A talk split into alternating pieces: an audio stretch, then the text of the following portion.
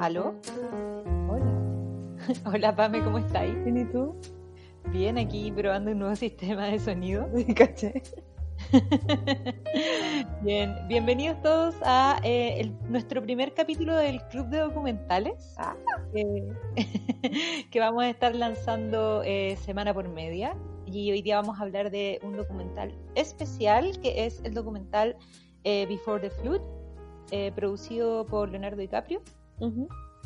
Y primero, Pame, te quería preguntar eh, si me puedes confirmar que te estás vistiendo todos los días igual. Eh, ¿Cómo sabes? no, pero tengo dos pilchas. Ya. mucho. Sí. Dos pilchas, como uniforme día, día por medio. Ujú. Pero sabes que mi verano en general es de uniforme. O sea, como que tengo un short que no me lo saco en nada. De hecho, me, me molesta no sé, como la manda, como que fuera una manda. Y me cambio las poleras, ¿no? Si era necesario Perfecto. todos los días, si no, no. Bueno, mi, mi realidad igual es diferente a la tuya porque yo vivo en un departamento que, que tiene un balcón muy chiquitito y que no tiene acceso al sol. Y yo ya estoy con chaleco todo el día casi. Oh, Así que es bastante diferente igual. no. Pero también tengo como tres pantalones que son no apretados y en realidad mi vida es como en buzo, básicamente. El buzo que no nos gusta. Exacto, el buzo que evité toda mi vida ahora es como mi prenda favorita, o sea, jamás ponerme un jeans, ¿no? No, la otra vez me puse, pero porque me dio frío, pero fue muy poco. Bueno, Pame, ¿cómo hay estado? Bien, ¿y tú? Bien. Dos semanas eh, ya. Dos semanas ya eh, cumpliendo aquí con la cuarentena. A veces cuando escucho las noticias me pregunto si soy la única que está haciendo cuarentena porque cada vez que aparece gente como se llenan los supermercados o cosas así.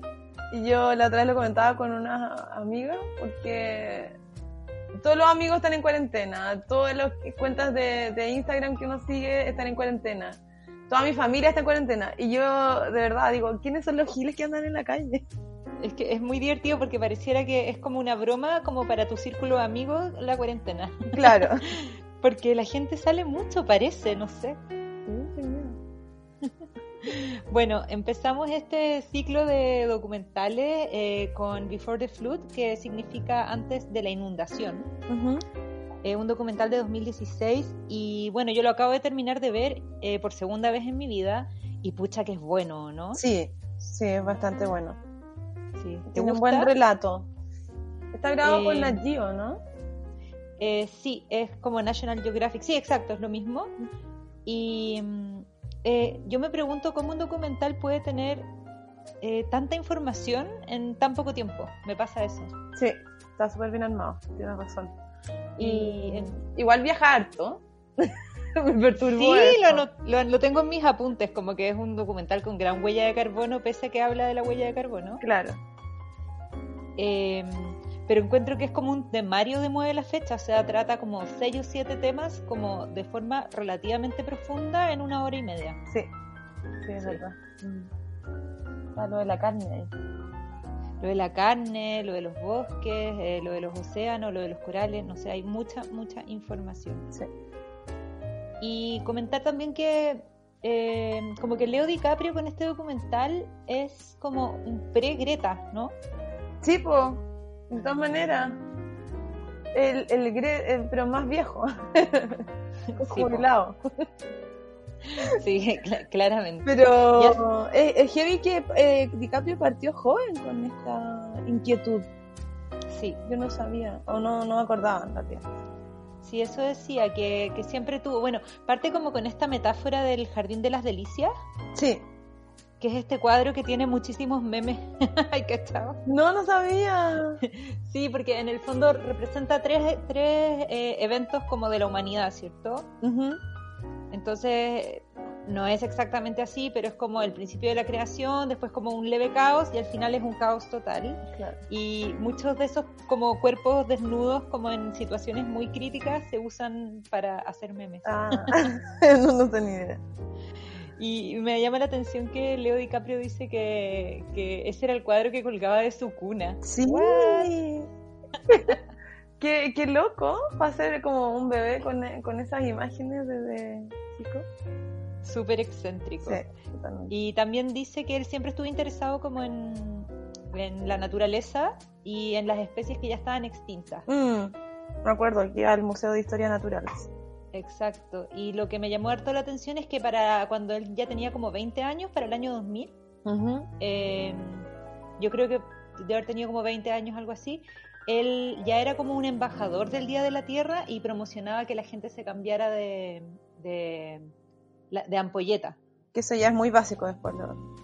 Exacto, y me dio la impresión de que este documental como que transmite que siempre estamos atrasados, que siempre estamos tomando medidas en forma atrasada. O sea, imagínate, el 2020 no hemos hecho nada.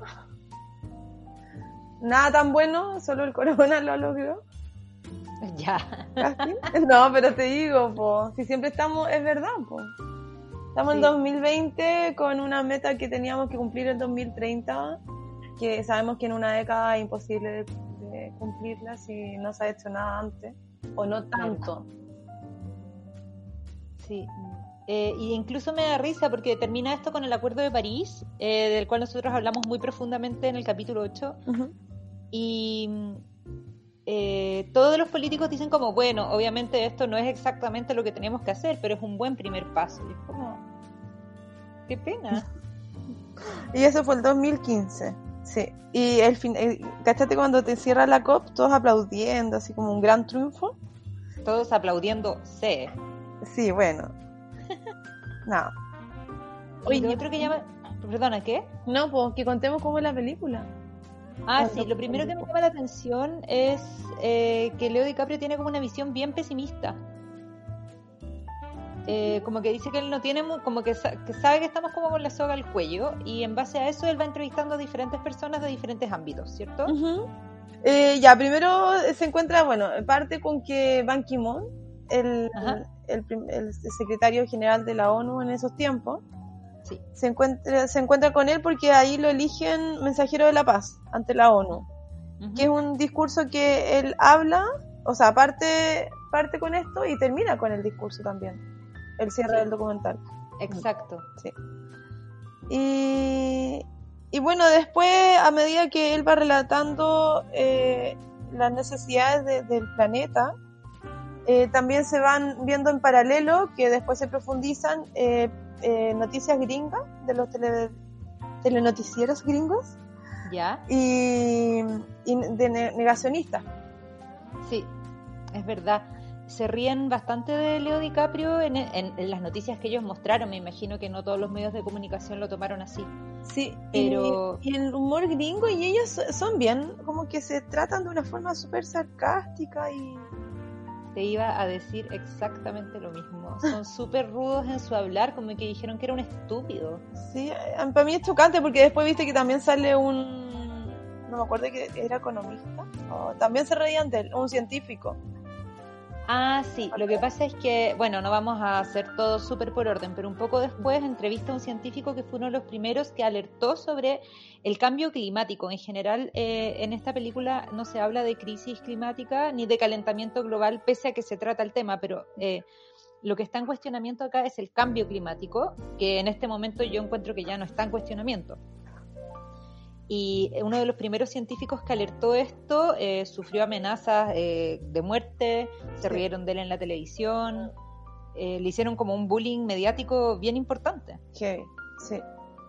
Qué loco eso de los gring- gringos estadounidenses.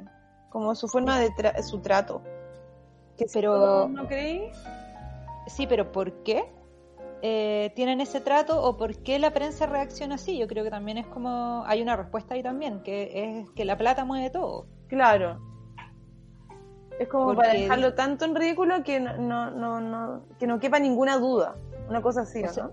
O sea, lo que dicen, literalmente lo dicen en el documental, es que la industria de los combustibles fósiles eh, invierte en desinformación, o sea, invierte en desinformar.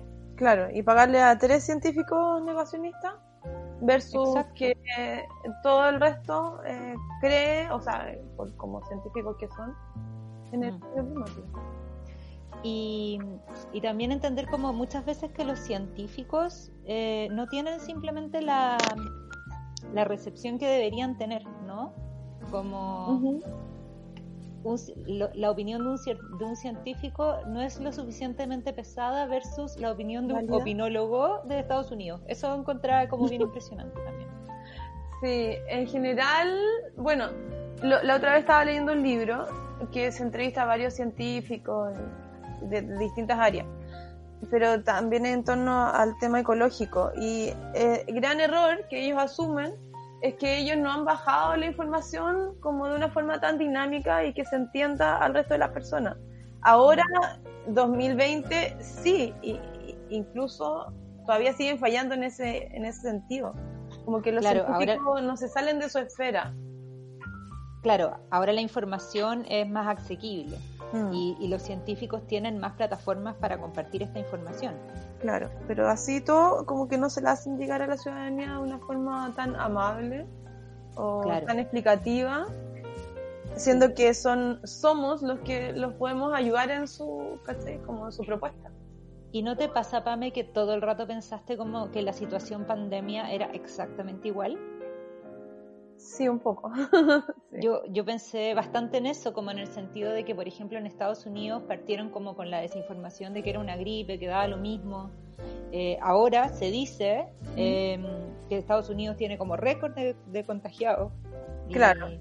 Y tampoco es como que salga mucho en las noticias, entonces como constante, y los científicos están alertándolo del coronavirus hace tanto tiempo, y aún así, em, porque los políticos quieren defender la economía, eh, se, logra como esta desinformación constante sobre, sobre lo que está pasando, ¿no? De todas maneras, sí. Mm. Que ve cómo se pueden mover los hilos del mundo. y en, todo sentido, no solamente con, el cambio climático en este caso, sino con todo. Viene una enfermedad gigante, por ejemplo, una pandemia, y es como que se hacen, logran como eh, retener la información y cambiarla un poco para que la gente no lo crea, ¿no? Claro fuerte. Yo la otra vez, bueno, en mis casi 14 días que llevo de confinamiento, salí una vez a comprar vegetales a, la verdulería y había adentro un caballero que decía, no, si esto se mata con whisky. Y claro, como yo ya llevaba siete días encerrada, casi me muero. Informándote además. es que yo creo que igual es un poco eso como miente, miente que algo queda, hay que ¿Sí? dicho. Sí, sí. Y es como, ¿para qué dicen esas tonteras? La gente no debería ni siquiera decir ese tipo de cosas. Mm, sí. Bien, ¿seguimos? Ya. ¿Qué más? Bueno, eh, después se, muestran distintas imágenes cuando él va a grabar esta película que ganó el Oscar. Sí, eh, The Revenant, El Renacido. El Renacido, de Alejandro Iña, Iñarritu. ¿La viste? Sí, la vi. No me gustó mucho y de hecho no creo que su actuación sea para Oscar. Como que he visto otras películas de DiCaprio mejor, encuentro. Pero es como la, crítica más común igual. Y es, pero está buena, o sea, como el sentido, el planteamiento. Es tan ambiciosa esa película, a mí no me gustó tampoco, la encontré un poco aburrida. Pero igual es interesante, eh, y acá me voy a saltar, por supuesto, de 60 minutos de documental. Es interesante que se van a grabar la película a Canadá. Después se les acaba el hielo, porque es verano en Canadá y, en el fondo por el cambio climático ya no tienen hielo en verano. ¿Y, compran hielo un poco? ¿Compran? O sea, ¿viste que llegaban camiones con hielo en un momento? Ah, sí, sí, claro. Y yo creo que en algún momento ya se hace insostenible y claro, ahí bajan al... Viajan a Ushuaia eh, 200 personas, igual es absurdo, ¿cachai? Carísimo. la producción para cara. Y, viste que él estaba como en un barco por, por las aguas gélidas de Ushuaia y con un vaso por medio de la mano. Sí, estaba pensando todo el rato como en, el catering de esa película, yo vi que fue ultra contaminante. Ah, También creo que en el 2015, que es cuando se grabó, eh, no teníamos como ese cambio de mentalidad, yo misma no lo tenía tanto, ¿cachai? De todas maneras. Y, y, viste cuando hablaba con Obama y le preguntaba, ¿y si viene alguien que no cree en esto? ¿Podría dejar como todo estos esfuerzos en cero? Y, y llegó Trump. Claro. Pues. Claro que sí. Que fue Donald. Donald. Igual es divertido que se llame Donald, es como un nombre que no... No, no muy creíble. sí, porque llegó el pato primero. Bien, eh, después también eh, lo otro que me llama la atención es Al Gore. Sí, po, al principio, cuando a los 20 años junto con Al Gore, Y es impresionante como la imagen de Al Gore que eh, perdió el, año 2000 contra Bush, pero el año 2007 ganó el Premio Nobel de la Paz por difundir información sobre el cambio climático. Mm. Sí, pues, y es, es, como, ¿cómo habría cambiado el mundo quizás si Al Gore hubiera sido presidente? Sí, ¿cierto? Heavy. bueno, también hace un barrio por Canadá. Bueno, aprovechando que está grabando ahí, quizá, de esa forma, eh, se, da una vuelta por Canadá y eh, visita las arenas bituminosas. ¿Ya? ¿Me acordáis esas arenas negras de donde se saca el petróleo? ¿Ya? Y que las operaciones son desde 1960.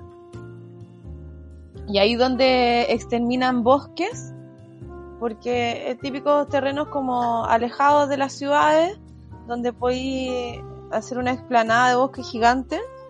Y, ahí las arenas, lo, lo, que, o sea, era bien loco el proceso de las arenas bituminosas. Mm. Porque se toma la arena, se bombea y se deja que escurra el petróleo que hay en ella con vapor de agua, aplicándole vapor de agua. Entonces, como se calienta, es como que chorrea petróleo. Era obvio que esa parte te iba a encantar, Yo lo único que me acuerdo de esa parte es que el dueño de la empresa lo estaba paseando a Leo DiCaprio como en un helicóptero y Leonardo DiCaprio dice como, esto es como Mordor que, es del Señor del Anillo, y el viejo como dueño de la empresa dice, ah, ah ¿qué es eso? Claro. es todo lo que me acuerdo de esa parte. Pero en efecto, una extracción de, de, petróleo ultra dañina. Crudo, o, crudo sintético, un tipo de petróleo, sí. Y bueno, esa era una empresa de tres que habían, porque estaba Exxon y Shell también. Y, este otro, que no me, acuerdo, no me acuerdo cómo se llama. Y también habla, eh, como siguiendo esa línea, como que el petróleo era como la industria más contaminante y también la extracción de petróleo. Yo me acordé bastante como del fracking, que no sale en el documental, pero debería haber salido, que eh, también es una extracción ultra contaminante, y la minería como los principales responsables, que mm. es así en, el, en, este país también, ¿cierto? Sí. Y y también como lo poderosa que es la industria de los combustibles fósiles, eh, que tiene como comprado a 30% eh, de los políticos, eh, por lo menos de los republicanos, ¿no? Sí. Pero gravísimo, o sea, en el fondo es, tan poderoso que tiene comprado a todo el mundo, incluyendo a los políticos, ¿cierto? Claro, sí, se lo tenía anotado.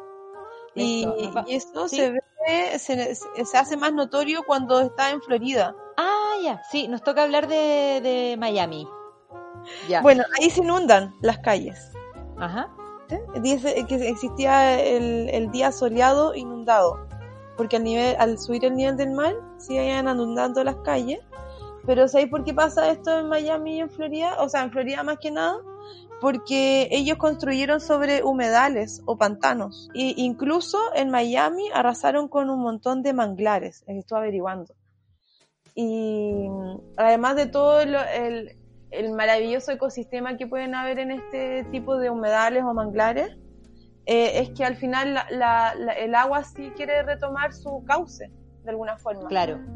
O sea, igual hay como una responsabilidad compartida, porque además si el mar sube, eh, ese tipo de ciudades son las primeras afectadas que se va a inundar, ¿no? Sí, pues.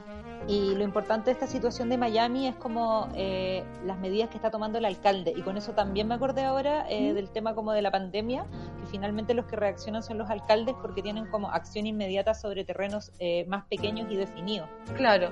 Sí, pues. Sí. Era súper eficiente ese alcalde, pero igual yo me, yo me preguntaba toda la plata que están invirtiendo, porque era todo súper caro, para hacer que la, como para bombear el agua, eh, subir las calles, como el nivel de las calles, y, hacer un montón de cosas para que no se inunden, eh, versus haber eh, construido una ciudad en un lugar que no se podía.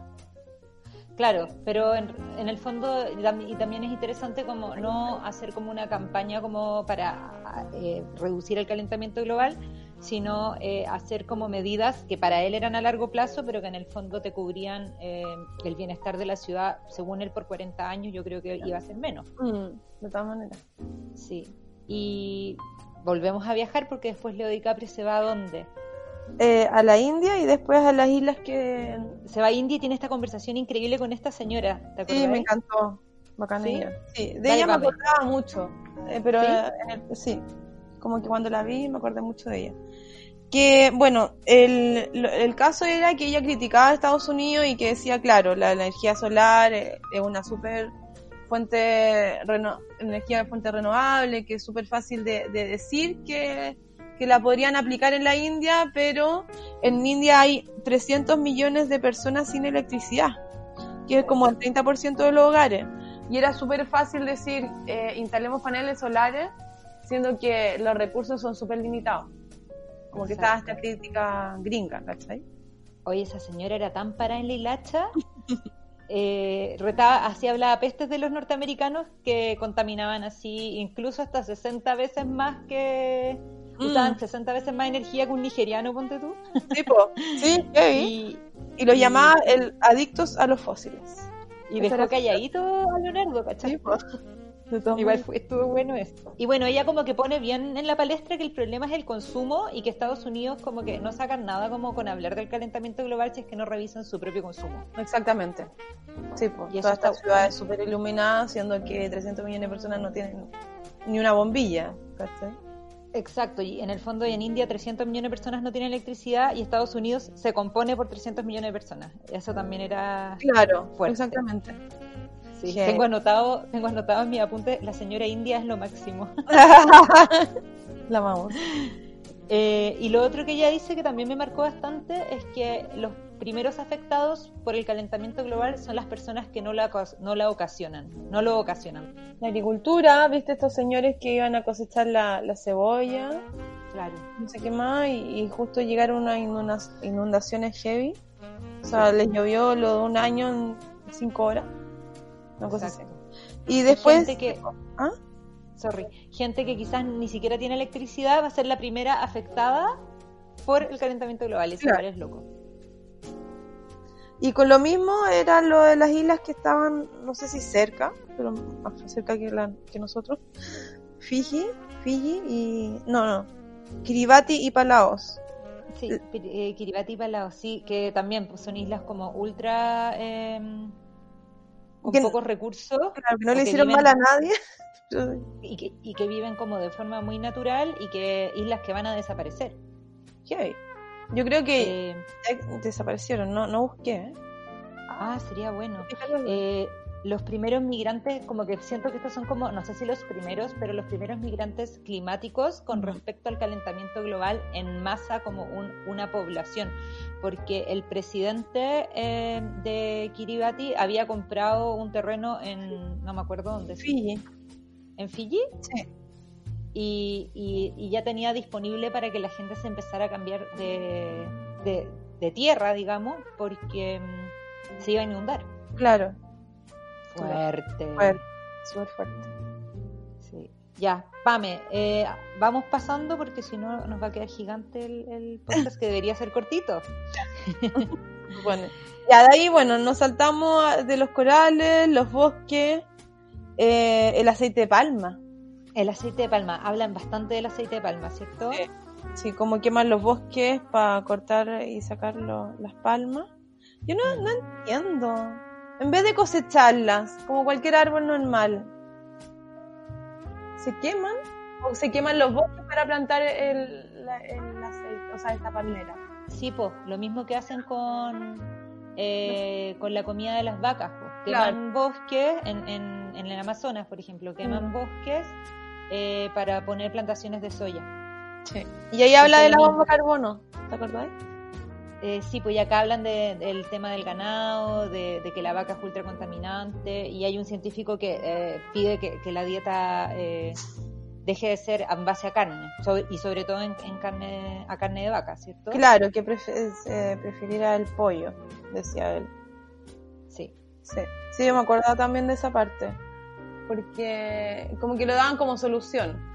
está bien para los que comen carne, encuentro yo. Que en vez de comerse sea- un bistec, se comen un pollito. Y nosotros siempre hemos promovido que, que sea como el cambio que tú puedas hacer. Claro, po. A todo esto estoy mega vegana ahora que no voy, que no, no tengo tanto acceso a comida porque estoy comiendo solo en mi casa y en mi casa solo tengo productos vegetales. Bacán. Sé que yo encuentro que esto de la pandemia eh, nos va, a- es un detox total para muchos. Es verdad. Como que nos estamos alimentando mucho mejor. O sea, no, no tenía acceso a porquería. O sea, mala eh, alimentación. Es el caso particular de nosotras también. Yo Sí, creo también. que varía bastante dependiendo de la realidad de las personas. Pero igual las papas pero- fritas se pueden acabar. y tenés que es un- empezar a comer de lo otro. Te quiero comentar una cuestión fuerte que escuché en los últimos, en los últimos dos días. Ya. Dos personas conocidas mías dijeron que habían tenido que ir al supermercado porque se les habían ca- acabado ciertos productos básicos, entre los cuales mencionaron la bebida. ¡No! Casi me muero. Básico. Y la mayonesa seguro que dijeron después. Pero así corta, como no, es que tengo que ir porque se me acabó, no sé, el pollo y la bebida. Y es como, ¿de verdad? Onda parte de la canasta básica. Y encuentro súper fuerte porque es gente que tiene un, un nivel eh, adquisitivo alto, igual dentro, en comparación con, con todos los chilenos. Y para mí igual es como un tema cultural el, el hecho de, de no tomar bebida. Entonces, lo encontré fuerte. Igual yo conozco a harta gente que eh, es su bebida diaria. O sea, no a tanta harta, pero igual. Y igual me choca, me choca un montón, pero está tanto normalizado que... Sí. Por eso Ya, te lo pa, dije, mentira. ¿cachai? No le dio vergüenza en decírtelo. Exacto, y yo, y yo así como en pánico con esta situación porque no puedo creer que se considere como un producto de consumo básico. Sí. Eh, y eso me recuerda, Pame, que este es un excelente momento para que des el ecotip. ¿Cuál? Que hagan un detox, po. Ah, es que había pensado en un ecotip, pero para otro capítulo. Ya. Pero el, el ecotip sería eh, aprovechar de hacer un detox. Detox, total. Y, y de repente, bueno, ayer fue el Día de la Tierra, va, Ya. la hora del planeta, perdón. Sí. Ya. Y yo pensaba, eh, yo justo el sábado, eh, ya llevo dos sábados seguidos y espero que se- se- sea una costumbre para siempre, tener apagado el celular todo el día. Como que pensando que la hora, y hoy día, por ejemplo, no, no he prendido la radio también en todo el día. Entonces, eh, esa hora del planeta también lo podríamos llevar a acciones cotidianas. Tener un día de detox eh, Sí. eléctrico igual. Sí, O suena informático. Sí, te, te quería preguntar por eso, Pame, qué bueno que lo mencionas. Así que ese fue el sorprendente ecotip de la Pame. bueno, y después se da un, como que dice, ¿cómo es posible darle un giro a todo esto? Eh, y ahí entrevista al, al Elon Musk, ¿te acordáis? Al de la Gigafábrica. Al de Tesla, sí. Tesla, sí. Sí, y de repente también aparece un señor que habla del tax al carbono. De los Ah, sí, po. carbono, entre medio. Nosotros lo citamos a él. Ah, él fue.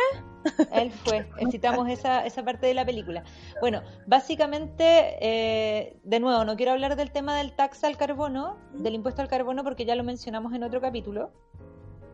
Eh, pero como que dice, este, este documental te presenta como una de las posibles soluciones eh, las energías renovables, ¿cierto? Ujú. Y esta gigafábrica lo que hacía era fabricar todo en cuanto a energía renovable, o sea, los paneles solares y todo muy robotizado, ¿no? La- Las cosas eólicas, las- no sé si se llaman antenas. o- Hélices, po, hélices. Perdón. los gigantes. Gigantes, los monos Los gigantes. molinos. y, y sí, igual lo que encontré más interesante, porque igual está como, está bueno este cambio, pero en, en general nosotros siempre hablamos como más de la prevención y como de reducir el, la- el El consumo. consumo. Pero sí está bueno pasarse todo a energías renovables y lo que sí me gustó es que mostraban países eh, que tenían mucha autogestión, o sea, casas que ya tenían los paneles, los paneles solares sobre la casa. Claro, y lo que pasa ahí es que a veces una casa puede producir más de la cuenta, eh, lo inyectas al sistema interconectado, por ejemplo, si fuera Calcic, y, y, y lo provees para la ciudad. Ah, buenísimo. Mi, mi edificio, que no, no es un gran ejemplo de, de, ecología, pero mi edificio tiene paneles solares. Bueno, ¿y sirve para los pasillos? Supuestamente te bajan los gastos comunes, pero la verdad no lo, no lo he podido notar. de más. Oye, y. Ah, y después salía. Ya, estamos terminando, ¿cierto? Sí. Llegamos al astronauta. El señor que me hizo llorar. Llorar. La primera vez sí, la segunda vez como que hice puchero, pero no lloré ahora. Es que es súper fuerte su forma de comunicar su situación igual. Sí, llevé la tira. Así corta, como tan honestamente, es un astronauta de la NASA, ¿se acuerdan chicos? Es una, es un astronauta de la NASA que, eh, bueno, los, los, astronautas son científicos, ¿ya? Y él ante la necesidad, eh, o sea, él ante su, su, realidad, que es un cáncer al páncreas eh, terminal, eh, decide contarle al mundo lo que va a pasar con el calentamiento global. Eso es. Claro. Y tienen, muestra un sistema de simulación. Exacto. De la Tierra con 20 satélites que miden la nube, la superficie del mar, la, la, la contaminación. Y es como un sistema multiescala ultra high resolution. que lo anoté, ¿viste? Se llamaba Moore. como que él pone a su a disposición de la gente toda la información que él tiene como científico sobre las proyecciones del calentamiento global, que son súper fatalistas, ¿cierto? Sí, pues. Bueno, que, eh, ya conocemos también. Lo es, claro.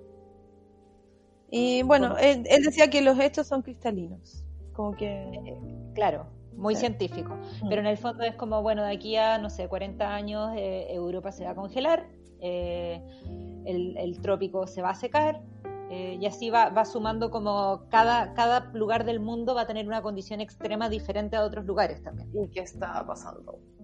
Y que, y que claro, ya está pasando bastante.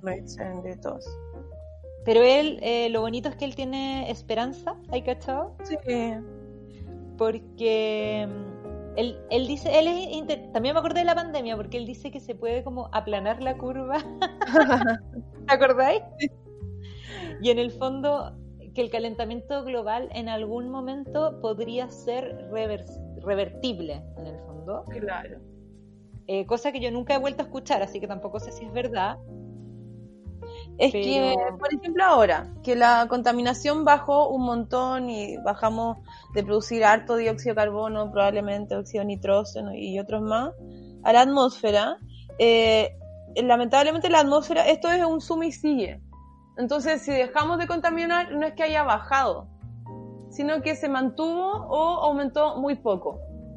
Claro. Ese es el compromiso que, que tienen los países realmente. No, no, es bajar la... O sea, obvio que disminuir su propia contaminación, pero el CO2 ya lo tenemos acumulado y por eso es como una bomba de tiempo, más que nada. Claro. Sí, yo creo que este señor era demasiado optimista, la verdad. Sí, bueno. Eh, pero sería increíble poder hacerlo. Mm. Y bueno, eso sería como un... Sí, sale con, termina con el Papa con la visita ah, Papa. verdad. Cuéntatelo del Papa. Oye, DiCaprio se pasé ahí con todo. Es que yo creo que igual la gran conclusión es que hay gente que tiene acceso a gente poderosa. Eh, y muchas de esas personas son gente famosa. Claro. Entonces igual encuentro que eh, Leonardo DiCaprio usando como sus privilegios de famoso para llegar a gente como el Papa, Al Gore, Obama, es bien impresionante y, y, muy influyente. Mm, Entonces, eh, mientras más gente eh, que tenga ese, esa capacidad de influir eh, lo, se comprometa mejor. Mm. Y el Papa ecológico igual. Sí, pues sí, él es el que hizo este... Ah, ¿Cómo se llama? Ah, yo lo tenía. Encíclica. El Laudato, sí. Laudato, sí, sí. Donde le pedía a los países reconocer el cambio climático. Yo también me acuerdo cuando eso pasó. Bien. Mm, sí. Eh, bueno, eh, DiCaprio cierra como que decía del Papa que había urgencia en su voz, que había notado eso. Y que estaba debe... feliz, estaba feliz con el Papa Leonardo DiCaprio, igual me dio risa eso. Está bien. Y yo así como, ya, pero si un argentino. De acá al lado, ¿qué tanto? Nosotros tenemos más acceso al Papa que... Claro. no, me gustó, me gustó mucho eh, la actitud de Leonardo DiCaprio, pese a que, claro, como que lo vimos casi que tomando, no, tú lo viste, eh, de un vaso de plumavit, eh, utilizando sus recursos como para poder difundir la información era bacán, pero también como quedarnos con, con el medio tapaboca que le mandó la señora de la India diciéndole que su país, la verdad, no, no hacía nada. Y también es verdad. Sí, pues. Sí, por el nivel de consumismo de los gringos es brutal. Sí, Todavía, ahora y siempre. Hay que ver cómo, cómo continúa la humanidad después de, esta pandemia también. Sí, mira, yo siento que de alguna forma los empresarios que sienten que han perdido tanto, me imagino empresas de China, cosas así, que han detenido tanto su, su producción, que se van a poner a producir, no sé, no el doble, porque su, su capacidad es limitada, pero van a hacer como todo chancho de repente. Sí. pues también puede pasar. Vamos a ver, porque eh, este tema tiene para tanto tiempo también, sobre todo en el tema económico. consciente también. ¿Qué cosa para mí de nuevo? Que la gente se haga más consciente, que de repente hay cosas que realmente no necesitamos. Estamos en cuatro paredes y, por mucho que tengáis un yate, ahora no te podéis pasear ni por el yate o comértelo, ¿cachai? Más hay cosas más esenciales, hay, sí. Hay que vivir en forma más lenta. Yo creo que esta cuarentena igual no, nos hace entender como que se puede encontrar la felicidad en la lentitud. por eso por eso tenemos que entrevistar a Vaya Consumismo luego, ¿viste? sí, bueno, ya se comprometieron, así que hay que apretarle ahí los... las tuercas. La, montura. Ah, no sé. qué guasa. Oye, eh, ya pues, Pame, para variar, estamos pasadas de tiempo. Eh, la película, ¿qué nota le pones? Ay, con nota, del 1 al 10 o del 1 al 7. Del 1 al 7. Eh, 6, sí. Hoy quería apretar. A ver, la profe, ¿cuánto le poní? ¿Por qué le pusiste un 6? Porque, no, está bien. Eh, yo me acuerdo cuando la vi, no la quería ver al principio, la primera vez, porque sentía que era más de lo mismo. Ya. Pero más de lo mismo está bien y, si hay 20 documentales que hablan más de lo mismo, siento que de alguna u otra forma tenemos que llegar a las personas y, inculcar, enseñar y así que por eso le puse un C porque está buena. Ah. Ya, bien. Eres la, ya, yo voy a ser como la profe más amable, yo le voy a poner un, un 6.5 eh, sobre todo porque encuentro que es como una superproducción y como la primera quizás superproducción con respecto al tema de eh, difundir que estamos en apuros con el calentamiento global. Mm. Y porque tiene un gran casting, Obama, el Papa. sí, sí, 6'5 e incluso le pondría un 6'6, 6'7. Ah, mira. Depende, depende. Bueno, Pame, eso sería todo por hoy, parece, ¿no? genial. Ya, po. Besos. Chiquillos, recordarles que vamos a estar vamos a estar semanalmente, vamos a nuestra meta es subir un capítulo todos los lunes, el lunes va a ser nuestro día. Eh, y si esto no funciona va a ser el martes. Y acuérdense que nos pueden seguir por redes sociales, arroba muy la fecha, y se pueden comunicar con nosotras siempre. ¿Ya? Y quédense en su casa. Por favor. No vayan al supermercado a comprar Coca-Cola. Por favor, no nos hagan sentir que la PAM y yo somos las únicas que estamos haciendo cuarentena. Beso. Ya, Pame, cuídate. Tú también. Chao.